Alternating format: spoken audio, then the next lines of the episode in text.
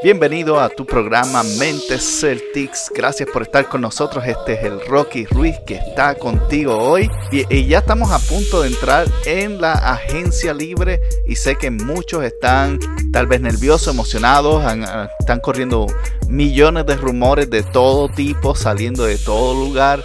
Y ha sido una, una época muy interesante. Y de eso venimos a hablar antes de que comience la agencia libre. Quiero tocar varios puntos y vamos a ver juntos a tratar de, ver cuál es el camino que los Celtics van a tomar. nada de lo que vamos a hablar hoy en el sentido de lo que son los rumores que vamos a atender son cosas concretas. Pueden cambiar de aquí al momento en que la agencia libre comience este próximo domingo 30 de junio a las 6 de la tarde. Pueden haber muchos cambios, pueden haber muchas cosas diferentes. Pero vamos a atender rumores que son más verídicos. Hay rumores, muchos rumores en internet que son gente inventando que no tienen ningún tipo de conocimiento sobre cómo funciona los contratos y el cap y básicamente seleccionan a cualquier jugador y dicen vamos a cambiar por este, por este, por aquel. La realidad es que no funciona así. Hay límites y hay cosas y hay reglas que están establecidas en el reglamento de um, el CBS, que es el Collecting Bargain Agreement o, el arreglo colectivo de negociaciones. ¿Ok? Y hoy vamos a, romper un poquito estos rumores. Y el primero envuelve al jugador estrella de Charlotte Hornet, Kemba Walker. Ok. Primero, anteriormente habíamos dicho que Kemba Walker era casi imposible de firmar por varias razones. Una, porque él ah, personalmente había dicho que la lealtad es importante para él y según lo que hemos escuchado en la liga de directamente de sus otros coaches o dirigentes anteriores aún viniendo de Yukon que es la universidad donde él estudió todo tiene que ver con lealtad y, equipo primero ah, sobre Kemba Walker. Pero así la lealtad aún en la NBA termina siendo eh, marcada por negocio. La NBA es un negocio y la lealtad pues es buena hasta cierto punto. Especialmente porque los fanáticos tienen una relación que se desarrolla emocionalmente con el jugador. Tenemos jugadores que son jugadores favoritos, que nos gustan, nos agradan y queremos mantenerlo. Principalmente este año tuvimos una de las peores experiencias en cuestión de lo que es un equipo y cómo seguir la fanaticada de algo con, el jugador dije que no iba a mencionar nada más, pero hoy lo tengo que mencionar. Es Kyrie Irving. Que en una encuesta en línea hecha salió como el jugador más detestado del área de Massachusetts y de Nueva Inglaterra. Y es, interesante porque Kyrie era, se supone que era esa pieza en la cual íbamos a construir como equipo y que iba a, y vamos a tener una ventana bien grande de competir por campeonatos por la razón de que él acaba de cumplir 26 años, tenemos a Jason Taylor, Jalen Brown, teníamos a Hal Hofford, un equipo bastante sólido. Y la semana pasada, como ya había mencionado y no voy a entrar en muchos detalles sobre esto, pero la semana pasada parece que el mundo de los Celtics estaba derrumbando, estaban todos los medios haciendo fiestas de que los Celtics iban a ser mediocres que votaran a Daniel, que votaran a Brad Steven.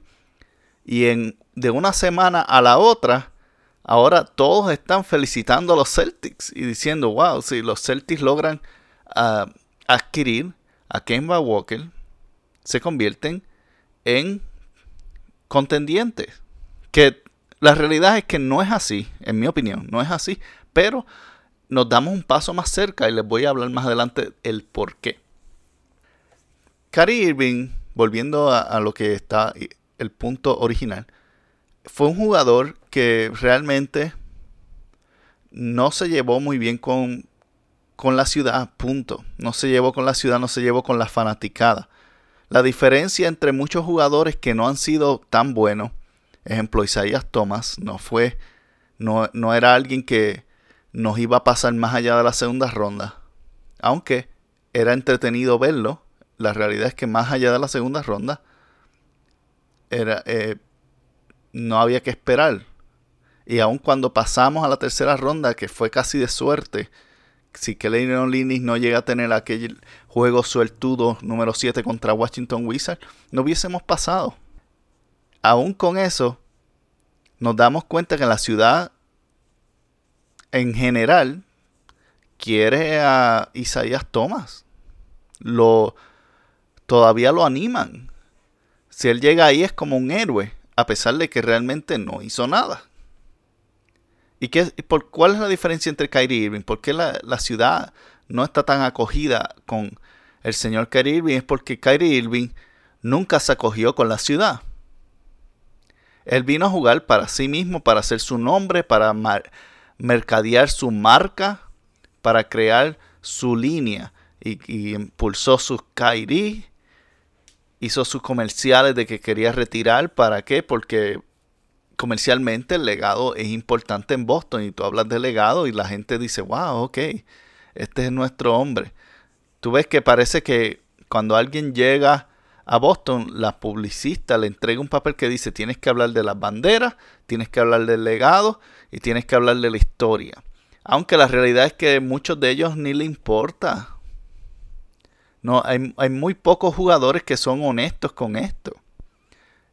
realmente yo pienso que, que eso es lo que pasa. Porque tú escuchas los comentarios, especialmente cuando llegan por primera vez y todos dicen exactamente lo mismo. La historia, los banners, la tradición. Y a veces suena, suena como que fue preparado de antemano. Y Kyrie dijo las cosas correctas cuando llegó.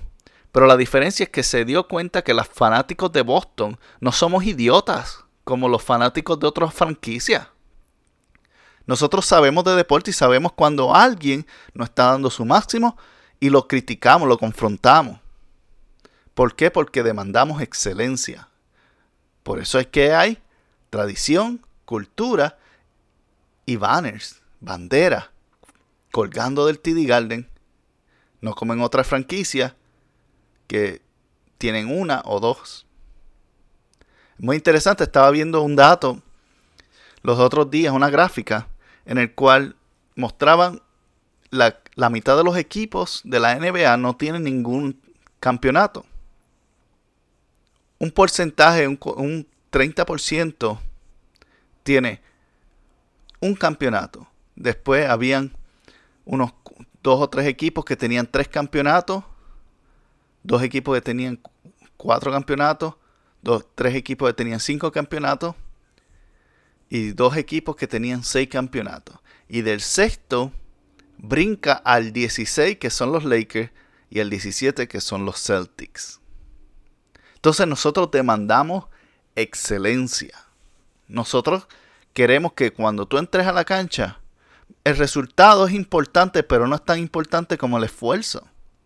Y Kyrie, cuando se dio cuenta que le estaban demandando, más las otras presiones, en las cuales él se ató con sus propias palabras cuando dijo, si me reciben, yo regreso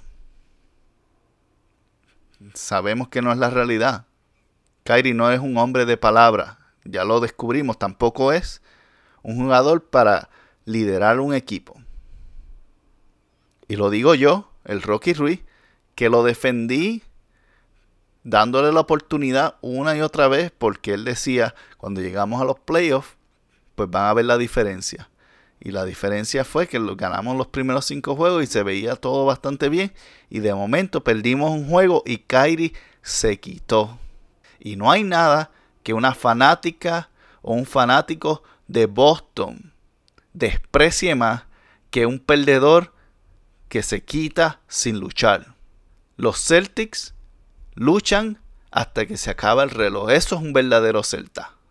Y él no lo era. No es un jugador de equipo.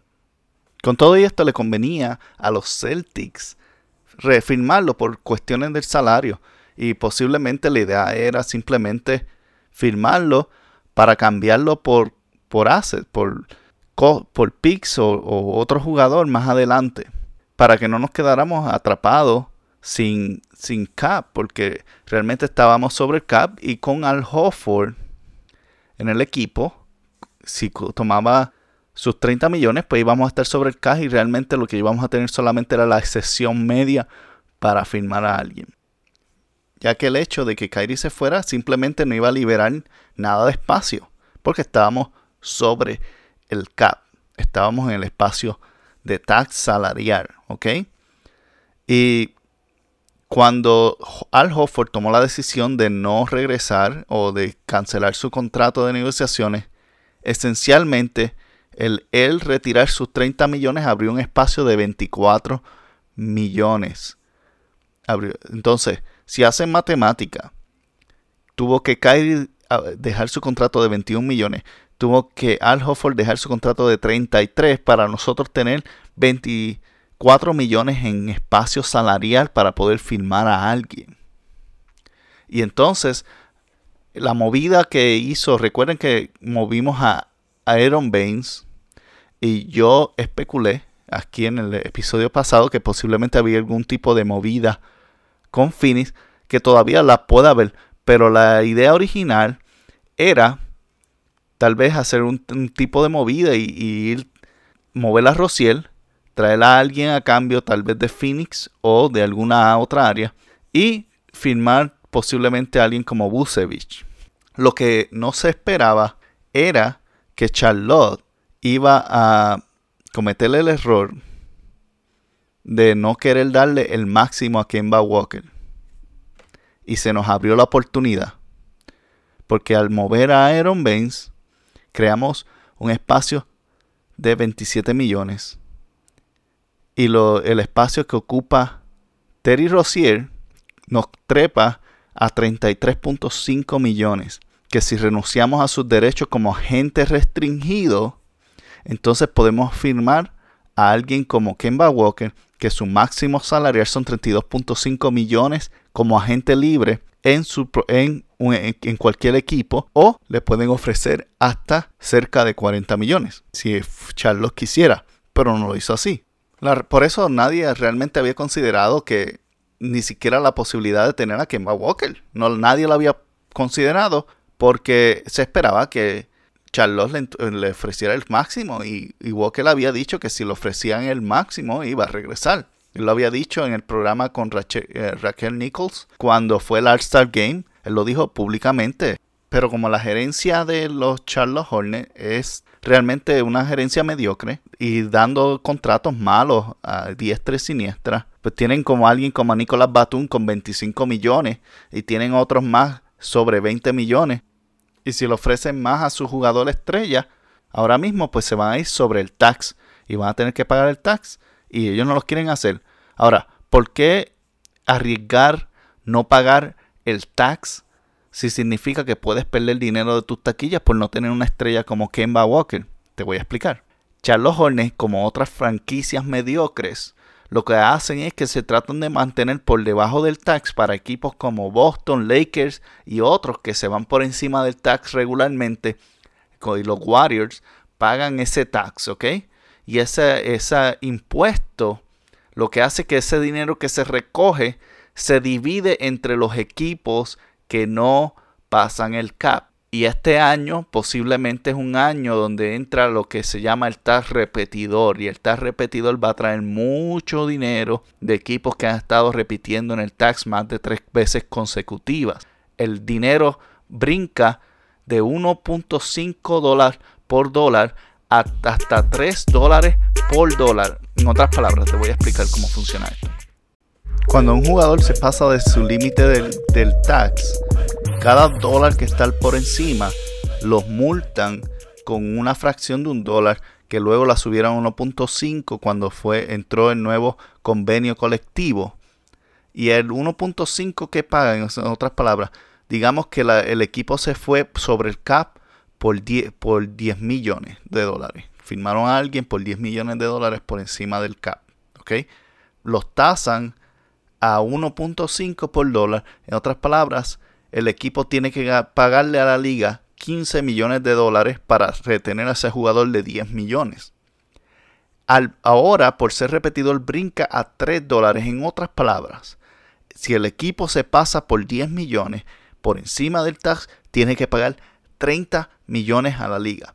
Y eso que se recauda de cada equipo, 30 millones aquí, 50 millones acá, lo que sea que se vaya recordando de esos equipos que van a estar por encima del tax, se dividen entre los equipos que no pasen. En otras palabras, un equipo como Charlotte y otros mediocres van a estar ganándose al final de la temporada unos 20 o 30 millones extra en el bolsillo gratis por simplemente ser mediocre. Y así es que funciona. Así que funciona la liga. Entonces, como ellos no quieren pagar el tax para no perder ese beneficio de estar cobrando adicional, y tendrán sus razones, pues le ofrecieron a, a Kemba Walker un contrato muy por debajo. Ok. Kemba Walker ha sido una estrella en la NBA y por primera vez este año fue nombrado a un equipo de toda NBA. Y cuando tú eres nombrado a un equipo de toda NBA, tienes el derecho a solicitar el Supermax. ¿Ok? A tener una extensión de Supermax. La extensión de Kemba Walker de Supermax por los años que llevan en el mismo equipo. Si tú llevas más tiempo en el mismo equipo, aumenta más. En otras palabras, tú puedes tener un Supermax muy bajito si llevas poco tiempo con el equipo, pero si llevas muchos años en el mismo equipo, el Supermax aumenta por cuestión de lealtad. ¿Ok? Él lleva 8 años con la franquicia de los Hornets desde que ellos lo, lo tomaron, que de hecho se llamaban los Boscas lleva 8 años con la franquicia, ha sido leal y el Superman le daba la oportunidad de cobrar 220 millones de dólares por un contrato de 5 años, ¿ok? Dividido en varias sesiones que terminaba alrededor de 40 millones por temporada, que es lo que está cobrando Russell Westbrook. Él estaba en línea para tomar ese contrato porque trabajó fuerte, llegó a la Star, se convirtió en jugador todo, todo NBA. Ahí estaba, listo para recibir su Supermax. Pero la gerencia de Charlotte le ofreció solamente 160 millones. Casi, casi 80 millones por debajo de lo que él estaba esperando. Cualquiera se molesta. Cuando Kemba Walker escuchó esto, dijo, hey, qué falta de respeto, yo he sido leal, yo he estado aquí en este equipo, he sudado, no he llegado a los playoffs porque ustedes no saben firmar a la gente y ahora me vas a dar menos de lo que me merezco. No, le informó que no iba a firmar. Y cuando salió esa información, rápido se regó la voz por ahí. El agente de, de Kemba empezó a regar la voz y justamente. Y, el, y Boston, que no pensaba que iba a tener ningún tipo de oportunidad de firmarlo, aunque querían hacerlo, se les abrió las puertas. Boston tiene una propuesta de 141 millones por cuatro años, que es el máximo que un equipo que no sea el equipo que el jugador estaba le puede ofrecer. Efectivamente 32.5. Y lo que sucede es que cuando dividimos, dividimos los 165 años, el equipo de Charlotte le estaba ofreciendo menos que eso. Le estaba ofreciendo 31.3. 31.3 a tu jugador de franquicia que ha mantenido al equipo al menos vendiendo taquillas. Es una falta de respeto, pero para lo que algunos es pérdida, para otros es ganancia. Y nosotros los Celtics Estamos alegres, ¿por qué? Porque la semana pasada estábamos todos tristes y estábamos pensando, llegó el final, Kyrie se va, se va al Hofford, vamos a reconstruir. Y la realidad es que Kemba Walker, añadido con Jason Taylor, Jalen Brown y a Gordon Hayward, es un buen equipo. Es un buen equipo. Un equipo que tiene la oportunidad de competir específicamente y especialmente porque está temporada próxima es la primera vez en casi 10 años que no hay un favorito definido. Golden State va a estar sin Kevin Durant y va a estar sin Clay Thompson la gran mayoría de la temporada. Kevin Durant no va a estar en la temporada, punto. Si Kawhi Leonard se decide irse a los Clippers, Lakers o cualquier otro equipo, pues Toronto Raptors deja de ser un problema en el este. Milwaukee tiene un problema con el cap que no puede volver a firmar todos los jugadores que tenía este año. Porque no supieron manejar bien los contratos, entonces no va a poder refirmar a unos cuantos de ellos. O sea, es posiblemente que Bruce López no lo puedan firmar, ni Marco Brogdon lo puedan firmar. A lo mejor los dejen ir a los dos. ¿Por qué? Porque firmaron a Eric Bledsoe muy alto y se tienen que preparar porque el próximo año viene el contrato de Giannis Antetokounmpo.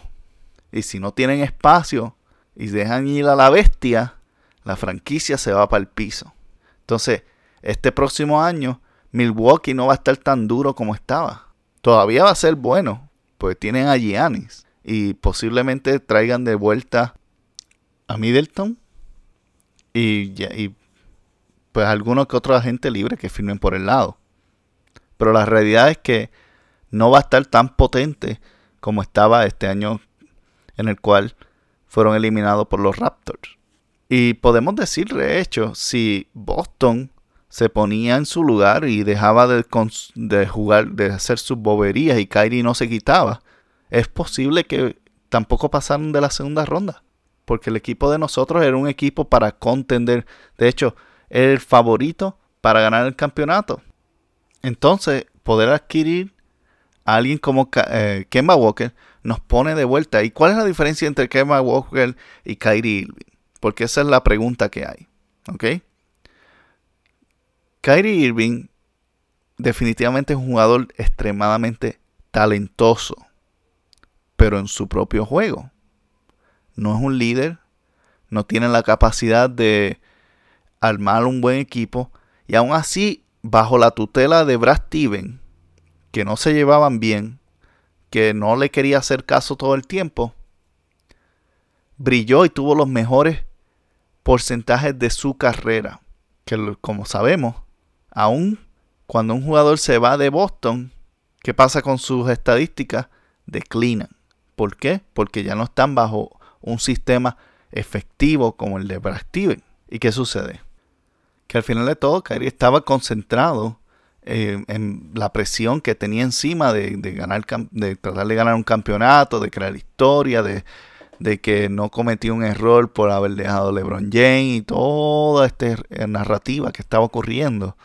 En vez de concentrarse en jugar basquetbol. Adicional, que teníamos a Terry Rozier, que en el otro lado se cree que es Kyrie Irving o mejor que él porque simplemente sacó una camiseta con una máscara y vendió unas cuantos dinero en promoción, se creía que era el mejor y que tenían que darle la posición de comenzar. Y cuando se la dieron a Gordon Hayward y después a Marcos Mal, pues él decidió boicotear al equipo y, enredó a Jalen Brown y, y Jalen Brown tenía una actitud negativa y había una actitud negativa en todo el locker, el camerino. Y lo que hizo fue que creó una fracción y un rompimiento de confianza, ¿entiendes? Y Gordon Hayward, pues básicamente dijo, yo salgo del banco si, si esto es para evitar problemas, tipo con carácter. Y en el mismo bote, Brad Steven decidió también mandar a Jalen Brown y sacarlo para afuera por la actitud. Y Kyrie, por el otro lado, insultándolos en público en las medios, pues tuvimos el resultado que tuvimos ahora. La diferencia es que todos los reportes que salen de Charlotte y de personas que hemos escuchado de diferentes áreas que están cercanos o, han estado con él cercanos, lo primero que mencionan es que Kemba Walker es un líder, por ejemplo, es un líder que hace su, da su ejemplo, trabaja, se esfuerza, motiva a sus jugadores y más que nada es un tipo que respeta. Dice que los reporteros les encanta hablar con él porque no importa lo que sea, él habla con respeto y les habla la realidad, pero con, claramente. Entonces, no le sale de atrás para adelante, no le dan berrinche. Es un tipo tranquilo que aún aunque no ha tenido el mejor talento alrededor de él, él se ha mantenido compuesto y ahí viene y es profesional. Hace su juego dirige al equipo, lo carga cuando lo tiene que cargar, pero también busca envolver a sus equipos, a sus jugadores. Lo que pasa es que sus jugadores no son buenos, pero aún así él trata de mantenerlo. Todo el mundo que ha estado en el camerino con Kemba Walker dice que él es tremendo persona y tremendo compañero de equipo. Dos cosas que no escuchamos de Kyrie. Inclusive, una de las historias que tal vez no vas a escuchar en ningún lado, pero aquí te la tengo para ti, porque siempre aquí en Mente Certi estamos, estamos metidos, estamos escuchando y sacando información para traerte la verdad y más que nada quitarte de, de todos esos locos que hay en el internet. Hay muchos locos en internet, hay mucha gente buena, como están los Certifanati BO, saluditos por allá. Está The Rule y fanáticos celtas y unos cuantos grupos que son buenos, pero realmente no hay muchos. No hay muchos que, que hablen seriamente y lo que les gusta es más que nada crear polémica y hacer clic en su página. No, no hay reportaje ni hay inteligencia detrás de sus comentarios. No sé si recuerdan, pero la agencia libre pasada, una de las sorpresas más grandes que vimos fue la salida de Tony Parker de los San Antonio Spurs hacia los Charlotte Hornets. Y todo el mundo se quedó como que, wow, Tony Parker decidió moverse. Tony Parker ya no es un Spurs. Y en una liga de egos inflados y pelotas más grandes, la mayoría de los point guard con mentalidad como la de Terry Rozier dirían, este es mi equipo y vienes para acá y tienes que hacer lo que yo diga, como yo diga, no me importa que eres una leyenda, no importa quién tú eres, este es mi equipo. Cuando le informaron a Kemba Walker que iban a filmar a Tony Parker, ¿quieren saber lo que él, lo que él dijo? Dijo lo siguiente, ¿en serio? Yo voy a tener la oportunidad de aprender de alguien como Tony. ¿En serio? No lo puedo creer. Si él si él tiene que ser el manejador principal del balón, que lo sea, porque yo lo que quiero es ser un mejor jugador. ¡Wow! Qué tipo más humilde, qué mentalidad de equipo, qué mentalidad de jugador. Yo tengo que confesarle, estoy enamorado de Kemba Walker. Los quiero en los Celtics porque los quiero en los Celtics. Y tú dirás tal vez que no es tan talentoso como Kyrie. Al final, química, juego en equipo y más que nada liderazgo sobrepasan a un llanero solitario. Ahora tenemos que tener en cuenta de que hasta el momento que no filme no es Celtics, ¿ok?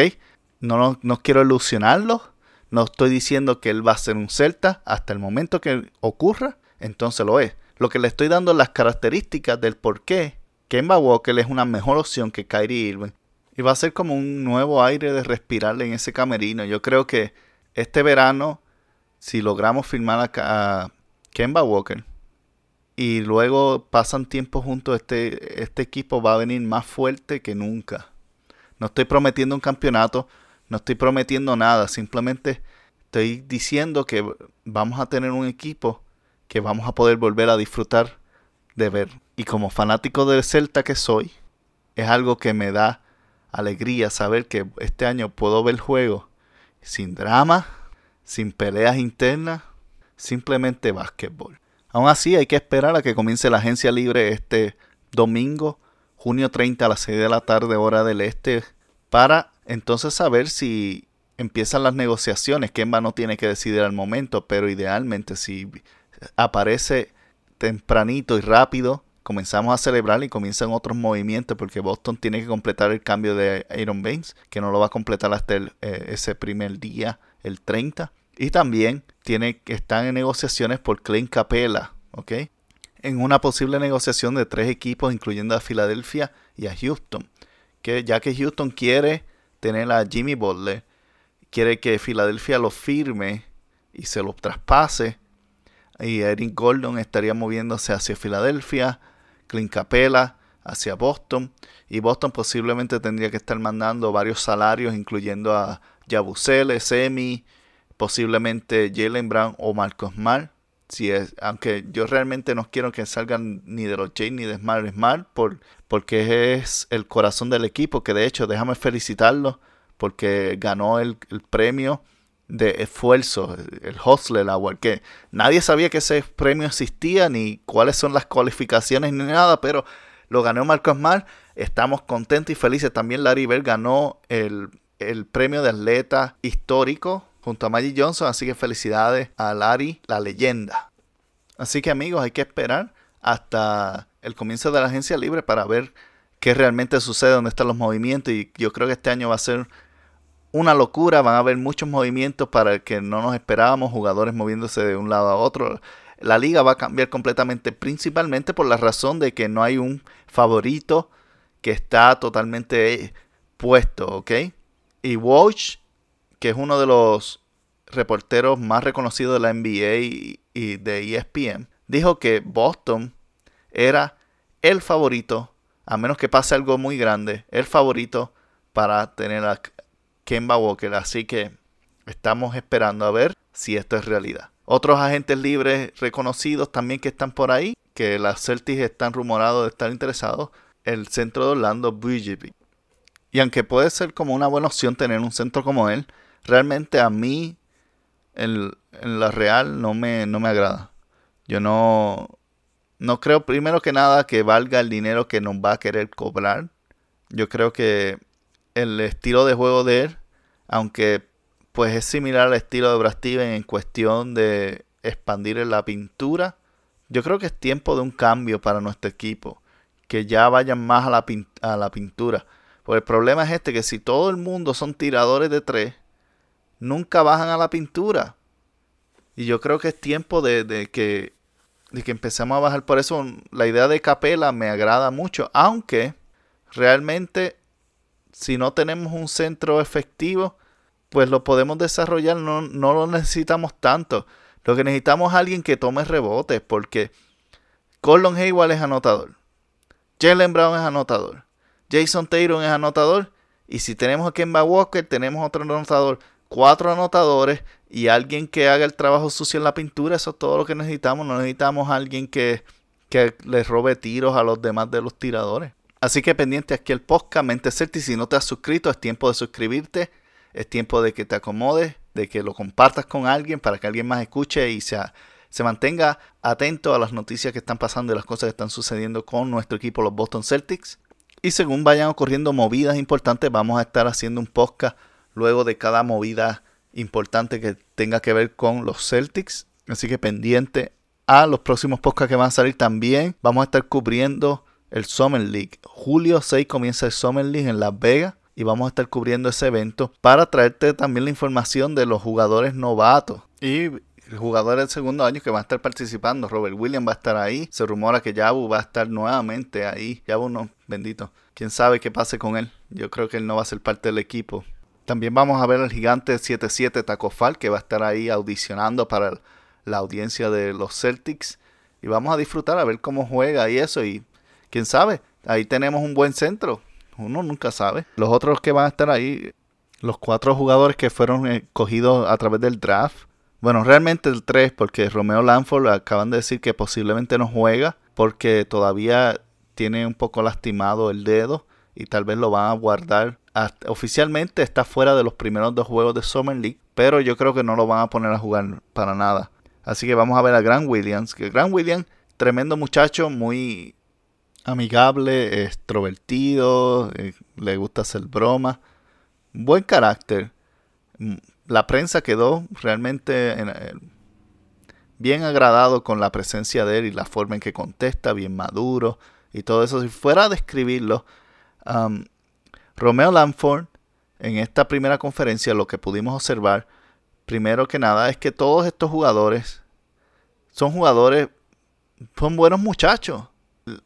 Se ven que se llevan bien. De hecho, Grant comentó que una de las cosas que hicieron fue que tan pronto llegaron, aunque todos no se conocían, se conocían algunos de ellos, pero no todos, decidieron hacer un FaceTime y hablar y se fueron a jugar juegos juntos, viendo que ya de cierta manera tienen una, química y tienen una actitud de equipo primero. Y esa fue una de las razones por la cual lo tomaron. A Romeo Lanford, por ejemplo, lo puedo describir según lo que vi en esa entrevista y en las varias entrevistas posteriores cuando tuvieron su espacio de prensa. Es que, eh, primero que nada, es un muchacho un poco callado, pero confiado, tiene mucha confianza en sí mismo, muy inteligente y con hambre de aprender de, Brad Steven y de otros jugadores. Se nota que le gusta el aprendizaje. Tiene un poquito ese carácter de estudiar como Jalen Brown. Y yo creo que él y Jalen van a hacer una tremenda combinación. Se van a llevar muy bien dentro y fuera de la cancha. Grant Williams, un jugador que es muy carismático, uno de esos de los que mantienen al equipo pegado, un glue, lo que le dicen glue guy, que es de los que hace que todo el mundo se lleve y, crea esa amistad y esa relación entre jugadores. Y yo creo que tremenda opción también, no solamente esa es su característica, dentro de la cancha es una persona bien inteligente en, buscar la jugada. El otro es Carson Williams, lo puedo describir como un jugador que no le tiene miedo al momento, que básicamente se atreve a tirar y, es tremendo tirador de tres en colegial, promedió 10 tiros por juego con un 40% de tiro, 43 creo que fue el porcentaje que tuvo de tiro, en, en, promediando en 10, en otras palabras, al menos estaba echando 4 canastos mínimos por juego de 3. Tremendo, tremendo jugador. Y algo que principalmente esta clase tenía es que todos los jugadores que eligieron, en, aún incluyendo a Tremont Water, que es otro jugador que también tiene un pose. Este jugador es un scorer, aunque es bien bajito, es del tamaño de Isaiah Thomas, básicamente, pero es un, es un anotador. Todos ellos, todos los cuatro jugadores, tienen reputación de llegar al tiro libre y meter tiros libres con alto porcentaje. Y yo creo que una de las razones que los escogieron es porque el equipo anterior no le, tenía miedo a entrar a la pintura. Estos cuatro jugadores que añadieron, todos entran a la pintura. Todos. Y aún Kemba Walker, Kemba Walker promedia 5.5 tiros del tiro libre. Cuando como equipo nosotros simplemente promediamos 7.7. Entonces, básicamente le leímos el equipo más bajito de ir a la línea. Y ahora tenemos la posibilidad de añadir jugadores que van a la línea de tiro libre. ¿Y por qué esto es importante? Porque son tiros gratis. Ponen en problema al otro equipo, la defensa, y nos ayudan a ganar el juego, especialmente si tienen altos porcentajes. Hay juegos que realmente se deciden o se, ganan o se pierden en la línea del tiro libre. Punto. Entonces estos muchachos los vamos a tener la oportunidad de verlos prontamente en el Summer League. El Summer League comienza en Las Vegas en julio 6 y el primer juego va a ser transmitido a las 5 y 30 hora del este a través de la cadena ESPN. El segundo juego es en julio 8 a las 7 y 30 hora del este y va a estar transmitido por la cadena de NBA TV. En julio 9 va a ser a las 8 de la noche hora del este por ESPN 2 y en julio 11 a las 10 y 30 de la noche hora del este a través de ESPN 2 también. Como le dije hace un momento, hace un rato atrás en este programa, vamos a estar cubriendo diferentes facetas de la agencia libre y también facetas del Summer League. Les recomiendo que se suscriban si no te has suscrito. Puedes conseguirnos en cualquier plataforma. Nuestra plataforma principal ahora mismo es anchor.fm slash Celtics o simplemente busquen en anchor.fm, pones el segmento Celtics y ahí te va a aparecer el podcast. También una de las ventajas que tienes por usar Anchor FM es que puedes enviarnos un mensaje de voz, un mensaje de audio, apretas un botón y grabas desde tu teléfono. Y si tienes preguntas, las puedes hacer y las ponemos en el programa. Si quieres hacer comentarios, enviar saludos a alguien, también lo puedes hacer y lo añadimos al programa también. Así que recuerda que te puedes suscribir también a Apple Podcast, Google Podcast o cual, eh, Stitcher, Spotify, Spotify, perdón, no, todavía estamos trabajando para añadir a Spotify. Cuando cambiamos de plataforma, Spotify se cayó y um, uno de los nuestros amigos, Carl Horton, nos hizo el comentario a través de Facebook que Spotify no estaba funcionando, así que gracias por eso. Saluditos a toda la audiencia, a todos los que nos escuchan fielmente. Siempre leemos sus comentarios y saludos y te los agradecemos porque son, somos fanáticos, somos una misma familia. Así que gracias por compartir este tiempo con nosotros. Compártelo con alguien más. Y nos veremos en el próximo programa de Mente Celti. Este Rocky Ruiz que se desquide. Y saluditos, abrazos a todos. Vamos, Celtax.